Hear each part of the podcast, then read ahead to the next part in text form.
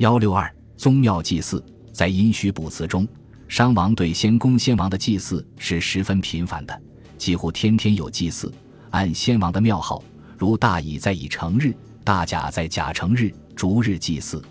除了先公先王外，先妣也要按庙号进行祭祀。特别从祖庚祖甲时代兴起的周祭系统后，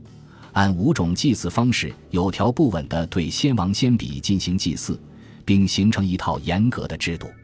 周代的宗庙祭祀，则是按礼制等级，在所祭先祖的庙数和时间上有严格的规定，不可逾越，否则就被认为是见礼。周代的宗庙制度，天子立七庙，三朝三暮，与太祖之庙合为七；诸侯立五庙。二朝二暮，与太祖庙合为五庙，嫡氏二庙，官氏一庙，庶人不立宗庙。《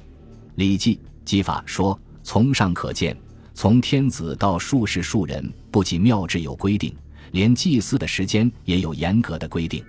国语·楚语下》也谈到从王到庶人祭祀时间的限定，是故古者先王日祭月相十类岁祀，诸侯设日，清代夫设月，士庶人设时。天子便祀群神品物。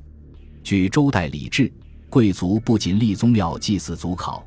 而且下祭早死的嫡子嫡孙。这种祭祀叫做商。按《礼记·祭法》，王祭商有五：嫡子、嫡孙、嫡曾孙、嫡玄孙、嫡来孙；诸侯祭商有三：嫡子、嫡孙、嫡曾孙；大夫下祭商有二：嫡子、嫡孙；嫡氏与庶人只祭早死的儿子。周代的宗庙祭祀，除了祖先之外，